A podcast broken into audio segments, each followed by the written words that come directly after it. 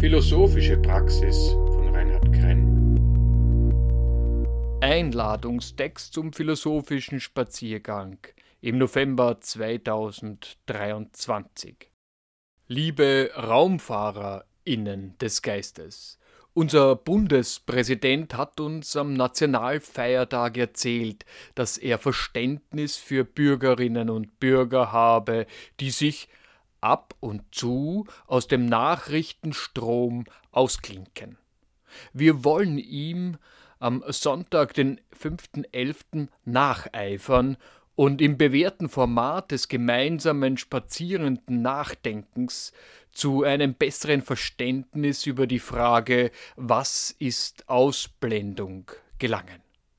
Ob wir jetzt das Wort ausklinken oder ausblenden für den Vorgang wählen, ist nicht entscheidend, da der Prozess im Wesentlichen darin besteht, die Widerhaken der Reize zu entfernen oder die Reize abzudunkeln, um nicht darauf reagieren zu müssen. Ob wir eine Klinke in die Hand nehmen, die die Tür öffnet und eintreten, oder mit dem Griff zum Lichtschalter einen Raum grell erleuchten oder beides tun, führt in sämtlichen Fällen zum Ergebnis, dass wir etwas deutlicher wahrnehmen als zuvor. Mit dem Vorgang ist eine Offenbarung oder Erhüllung verbunden, die altgriechische Apokalypsis. Wem die Offenbarungen oder Erleuchtungen zu viel werden, bekommt also höchstes politisches Verständnis, aber waghalsige RaumfahrerInnen des Geistes und nach Aufklärung strebende Bürgerinnen und Bürger möchten doch auch herausfinden, wie das Verständnis unseres geschätzten Bundespräsidenten beschaffen sein könnte. Sie schnüren am 5.11. ihren Ranzen und gehen auf die Frage zu, was ist Ausblendung?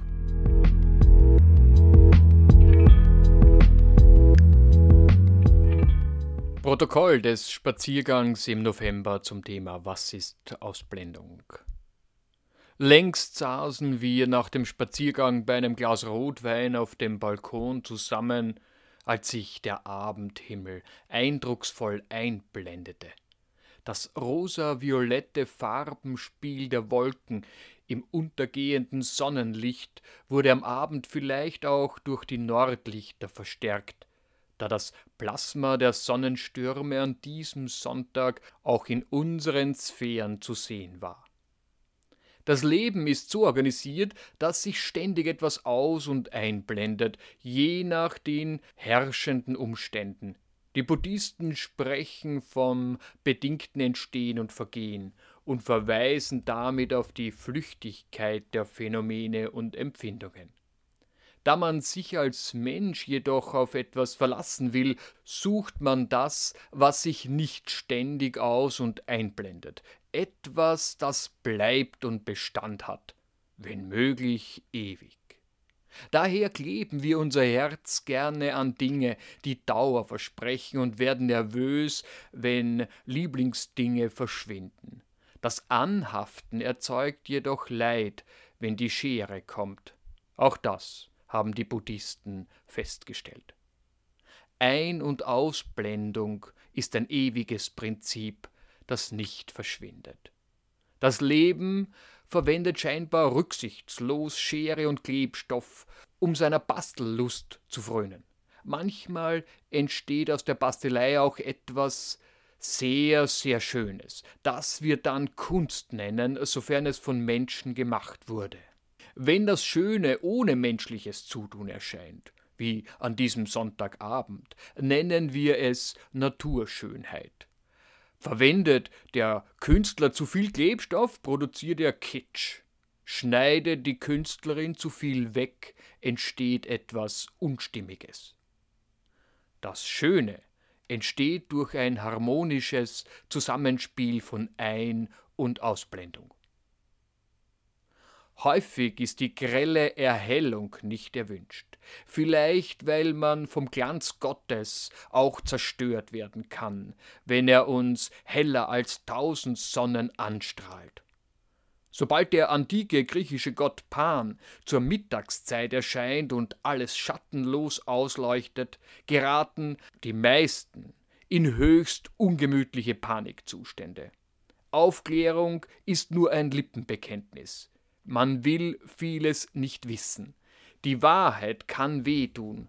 Nicht jeder studiert lebensbegleitend und gewissenhaft die Lichtspiele des Lebens, und wurde darüber tapfer genug, um die Leichtigkeit der Wahrheit empfangen und empfinden zu können. Mag sein, dass die Wahrheit fleckenlos rein oder super sauber ist, aber um sie zu erkennen, braucht es ein Kontrastmittel. Die Lüge oder das Falsche sind die Stufen zur Wahrheit. Wer die Rolltreppe bevorzugt, gelangt höchstens in die oberen Stockwerke eines Shopping Centers. Hingegen kann die Wahrheit nur mühsam erklommen werden. Man muss zu ihr emporklettern und benützt Lüge und Falschheit als Griffe. Wer nichts vom Lügen versteht, versteht auch nichts von der Wahrheit, und wer noch nie etwas Falsches getragen hat, empfindet nicht das Federleichte, wenn er die Wahrheit anpackt. Die Wahrheit trägt sich nämlich selbst und braucht einen Niemand, der sie schleppt. Versucht hingegen ein Jemand, sie festzuhalten, entwischt sie durch die Hintertreppe. Wer in einem Zeitalter lebt, in dem philosophische Dekonstrukteure eifrig Stufen demolieren und die Wirklichkeit zur Flachheit degradieren, der wuchs höchstwahrscheinlich im Flachland auf. Es ist ein seniorengerechtes Land, ohne Erhebungen. Ein Land ohne Wegweiser, ohne richtig und falsch, und jeder darf seine winzige Wahrheit für sich behalten. Sofern er eine gefunden hat, denn das Klettern und Suchen wird im Flachland allgemein belächelt. Gelächelt wird hier viel, aber Gelächter hört man selten, weil auch der Humor ohne Abstufungen nicht richtig gedeiht. Ideen sind den meisten zu erhaben. Man blendet sie aus und dreht sich weiter im Kreis. Eingeblendet werden höchstens Dancing Stars oder Reels. Das Wahre entsteht fortlaufend durch Ein- und Ausblendung. In letzter Zeit mischen sich abwechselnd dumpfe und schrille Töne in die gute Schunkel- und Kaufhausmusik.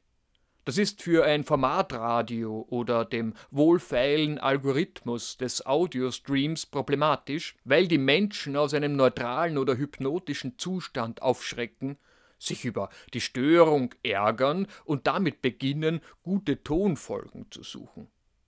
Im Vorteil sind jene Menschen, die sich seit Jahren mittels Noise-Musik abhärten.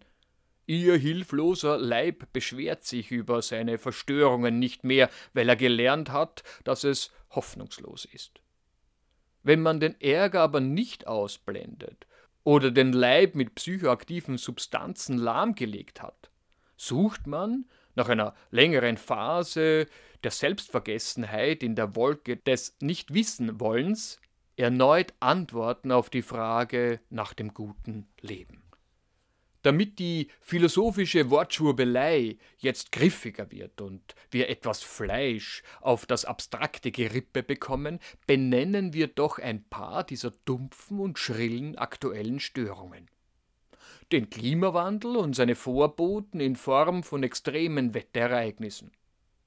Die Überfälle Russlands und der Hamas die Flüchtlingsströme und die Schieflage in der Verteilungsfrage, sowohl innerstaatlich als auch entlang des Nord-Süd-Gefälles der Welt. Paukenschläge und Sirenengeheul haben uns aus dem dogmatischen Schlummer geweckt, und das Morgenrot präsentiert fordernd die quälende Frage, wie die aus den Fugen geratene Welt wieder in Ordnung kommt. Sich auszuklinken, zuzustöpseln oder die Augen gegen das Schlafkissen zu pressen, wird sie nicht vertreiben. Die Frage steht da wie ein Block. Von Franz Kafka ist folgender Gedanke überliefert. Je mehr Pferde du anspannst, desto rascher geht's. Nämlich nicht das Ausreißen des Blocks aus dem Fundament, was unmöglich ist, aber das Zerreißen der Riemen und damit die leere, fröhliche Fahrt. Nun denn, was machen wir mit dem Frageblock? Durch Ausblendung verschwinden die wichtigen Fragen nicht. Sigmund Freud hat uns gelehrt, dass sie aus dem Unbewussten immer wieder in unser Bewusstsein zurückdrängen. Von ihnen Reiß auszunehmen ist unmöglich, das lehrt uns Franz Kafka. Robuste Verdrängung und hektische Beschäftigungstherapie löschen ihre Figur nicht. Die Frage steht da wie ein Block. Und man darf dem Bundespräsidenten in dieser Sache genauso wenig glauben wie dem Nicolo oder dem Osterhasen. Die Regression oder das Versteckspiel haben nur aufschiebende Wirkung. Das zeitweilige Ausklinken aus dem Nachrichtenstrom ist keine Lösung, sondern gibt den Nüstern maximal etwas Zeit, sich aufzublähen, um mehr Denkkraft zur Bewältigung der Aufgabe zu sammeln. Gut, also mehr Denkkraft. Wie sind denn die Dinge in der Welt, somit in Raum und Zeit organisiert? Was bewegt sich freundschaftlich gemeinsam in einer Blase? Da fallen uns die Familienmitglieder in der Familie, die Organe des Körpers, die Proteine der Zelle, die Atome in Molekülen ein. Das Prinzip der Organisation findet man in Blasen immer, auch weiter unten, also in subatomaren und weiter oben in gesellschaftlichen Blasen. Umstände, von denen man zu Recht behaupten kann, dass sie passen, funktionieren, die gefällig sind, etwas taugen, sich eignen und so weiter, sind gute Umstände, denen man sich gerne und freiwillig anschließt. Die gute Welt ist eine organisierte Welt, aber die Welt steht nicht da wie ein Block, sie ist nicht der Block, denn sie bewegt sich durch Raum und Zeit. Baruch de Spinoza sagt, die Ordnung und Verknüpfung der Ideen ist dieselbe wie die Ordnung und Verknüpfung der Dinge. Demnach gilt, je adäquater unsere Idee von der Welt ist, desto besser verstehen wir die gut organisierte Welt. Die Ausblendung des Verstandes empfiehlt Spinoza genauso wenig wie unser Bundespräsident. Mag sein, dass unser Verstand nicht die ganze Welt versteht, aber wenn er sich um das Verständnis im Kleinen bemüht und darüber eine adäquate Idee zu fassen bekommt, sich dann das nächstgrößere vornimmt und wieder eine adäquate Idee ausbrütet und so weiter und so fort, dann gilt der Matthäus-Effekt. Denn wer da hat, dem wird gegeben werden, und er wird die Fülle haben. Wer aber nicht hat, dem wird auch, was er hat, genommen werden. Unterstellen wir einmal ganz despektierlich, aber als Gedankenexperiment zulässig, dem Bundespräsidenten ein Bruthennentalent. Weil er in seinem Leben schon etliche adäquate Ideen ausgebrütet hat, quält ihn möglicherweise die Sorge, dass im nächsten Herbst bei der Nationalratswahl eine Partei die Stimmenmehrheit erhält, die ihr Organisationstalent auf brachiale Ausblendung und punktuelle Einblendung stützt. Zur Veranschaulichung der Aus- und Einblendungen im Kleinen stellen wir uns eine Kleinfamilie vor. Zwei Individuen finden sich plötzlich in einer Liebesblase wieder die den Raum außerhalb abdunkelt. Hannah Arendt hat zu Recht darauf hingewiesen, dass Liebende weltlos sind. Die Liebe verdunkelt die Welt und die Welt erscheint erst wieder durch das Produkt der Liebe, dem Kind. Nehmen wir an, dass sich in unserem Beispiel durch Geburt zwei Kinder einblenden. Es erscheint jedes Mal etwas Neues in der Welt und die Einblendungen erzeugen viel Dynamik. Aber die Eltern beweisen ein gewisses organisatorisches Geschick. Das Familienschiff kentert trotz des mächtigen Geburtswellengangs nicht, weil man etliches ausblendet, wie zum Beispiel attraktive andere GeschlechtspartnerInnen, grandiose, aber familienfeindliche Karrierechancen oder die Option, das ganze Jahr Kindergeburtstag zu feiern. Alles braucht eben seine Form, auch wenn uns die Beliebigkeit heutzutage gerne als besonders smart und der Barbapapa als die neue schicke Unform angepriesen werden.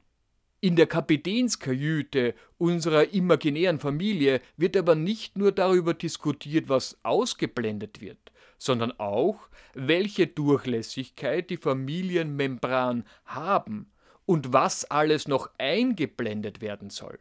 Beispielsweise entlang folgender Fragestellungen. Wie oft werden die Nachbarn zum Abendessen oder die Nachbarskinder zum Übernachten eingeladen? Soll ein Haustier angeschafft werden? Wie lange halten wir die Einblendung der Schwiegereltern bei uns aus? Und in welcher Form werden wir uns später bei den Familien unserer Kinder einblenden? Das Gute organisiert sich durch Ein- und Ausblendung. Und vielleicht hält unser Bundespräsident eine Steuerung durch brachiale Ausblendung und punktuelle Einblendung für keine gute Idee.